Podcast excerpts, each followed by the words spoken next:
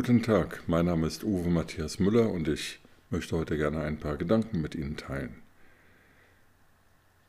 Das waren also die Einheitsfeiern zum 30. Jahrestag der deutschen Wiedervereinigung. Blicken wir einmal über die Grenzen, über die nahen Grenzen, dann sehen wir am 14. Juli, wie außerhalb der Coronavirus-Pandemie-Zeiten ganz Frankreich feiert. Dort wird auf den Straßen getanzt, dort finden abendlich Partys statt, die Menschen freuen sich und nehmen den 14. Juli, den Jahrestag der Sturm auf die Bastille, zum Anlass, fröhlich zu sein und miteinander Umgang zu pflegen.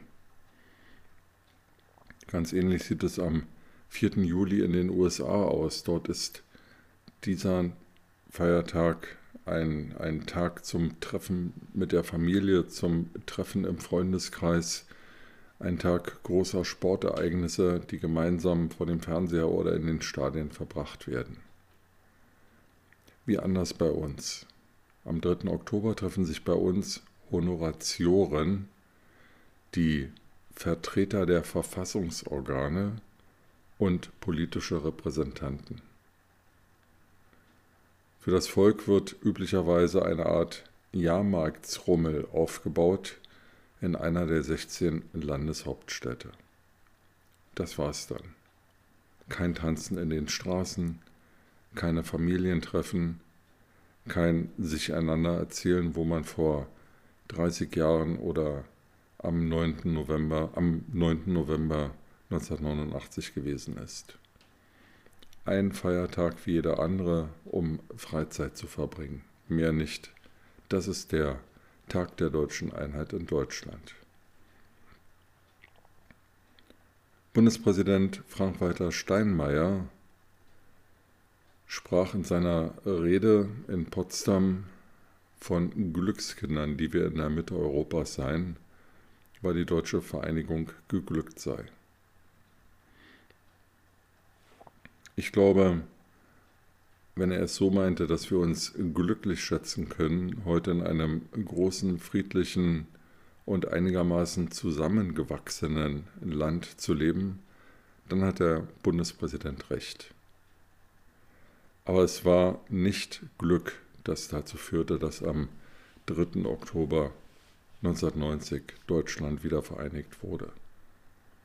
Es war die konsequente und klare antikommunistische Politik des amerikanischen Präsidenten Ronald Reagan, der durch ein enormes Wettrüsten die Sowjetunion in die Knie zwang.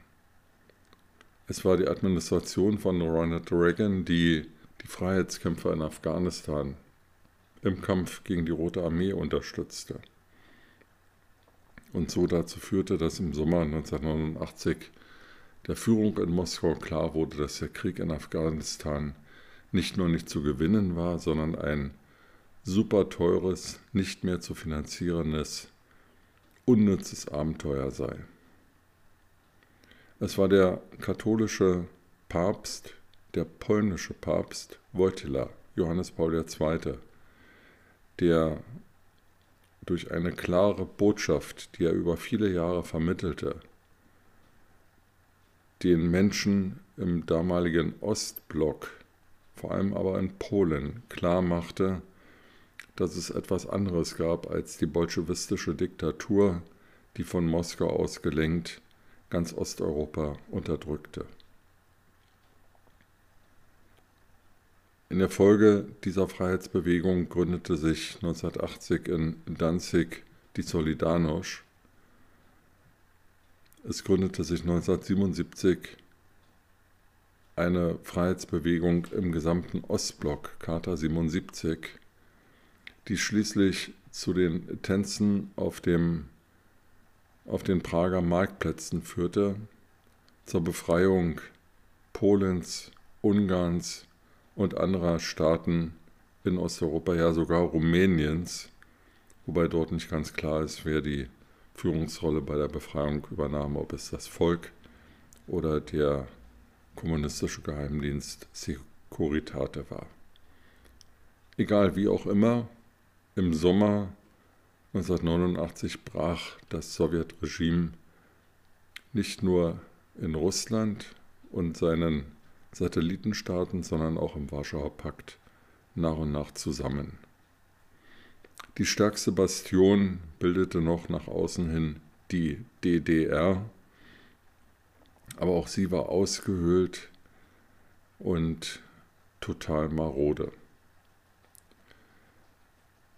Wichtig ist, sich zu erinnern und seinen Kindern und Enkeln immer wieder zu erzählen, dass es die Bürger der DDR waren, eines 17 Millionen Volkes mit 100.000 Stasi-Mitarbeitern und Spitzeln, einer riesigen Volkspolizei und einer Armee, die völlig über, überdimensioniert war, dass es diese Bürger waren der DDR, die in Leipzig, Berlin und vielen anderen Städten seit dem Sommer 1989 regelmäßig auf die Straßen gingen und für mehr Freiheit, für mehr Gerechtigkeit, für mehr Gesetzmäßigkeit demonstrierten.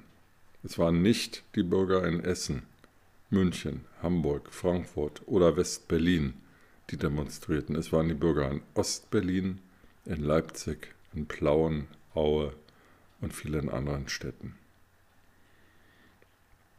Und so kann man zwar davon sprechen, dass es ein Glück ist, dass wir heute als geeintes Volk in einem friedlichen Staat mitten in Europa leben, aber man wird sehr darüber nachdenken müssen, ob es nur Glück war, das zur Wiedervereinigung der beiden Hälften Deutschlands führte.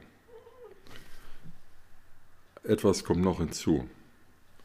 Wir können uns glücklich schätzen, dass 1989 und 1990 Deutschland von einer Bundesregierung verwaltet wurde, in denen Parteien saßen, die für die deutsche Vereinigung eintraten, die eine Vision, ein klares Konzept von einem geeinten Deutschland hatten. Nicht nur der Kanzler der Einheit, Helmut Kohl, sondern auch die mit ihm regierende FDP und CSU traten ganz klar für die Vereinigung der beiden Länder ein, die DDR und Bundesrepublik Deutschland hießen. Lehnen wir uns einen Augenblick zurück und denken daran, was passiert wäre, wenn Oskar Lafontaine damals das Sagen gehabt hätte oder die Grünen in ihrer damaligen Verfassung. Deutschland wäre nicht wieder vereinigt worden und wäre nicht starker Motor der europäischen Einigung geworden. Denn eines ist auch klar und muss immer wieder gesagt werden, Deutschland ist kein Solitär, sondern Deutschland ist Teil der Europäischen Union. Und das große Einigungswerk Europas, die Schaffung zum Beispiel einer europäischen Währung des Euros, erfolgten nach der deutschen Vereinigung unter klarer Führung von Helmut Kohl. Insofern ist die Vereinigung Deutschlands ein wichtiger Meilenstein in der europäischen Geschichte, aber nicht das Ende. Wir müssen alle gemeinsam dafür kämpfen, Deutschland weiterhin zu einem Land zu machen, in dem wir gut und gerne leben, in dem die gesellschaftlichen Divergenzen weiter abgebaut werden, und nicht nur zwischen Ost und West abgebaut werden, sondern auch zwischen Nord und Süd. Denn eines ist auch klar geworden im Umfeld des 30. Jahrestages der deutschen Einheit. Wenn überhaupt, geht heute kein wirtschaftlicher, sozialer und gesellschaftlicher Riss mehr durch Ost und West, sondern es gibt Regionen in Westdeutschland, und Regionen in Ostdeutschland, in Norddeutschland und Süddeutschland, die bevorzugt sind und die benachteiligt sind. Und deswegen ist das Gebot, eine Gleichwertigkeit der Lebensverhältnisse und der gesellschaftlichen Verhältnisse in Stadt und Land zu schaffen, wichtiger und drängender denn je. Mit diesen Gedanken in den Tag wünsche ich Ihnen eine gute Zeit und freue mich, wenn wir uns bald wieder hören.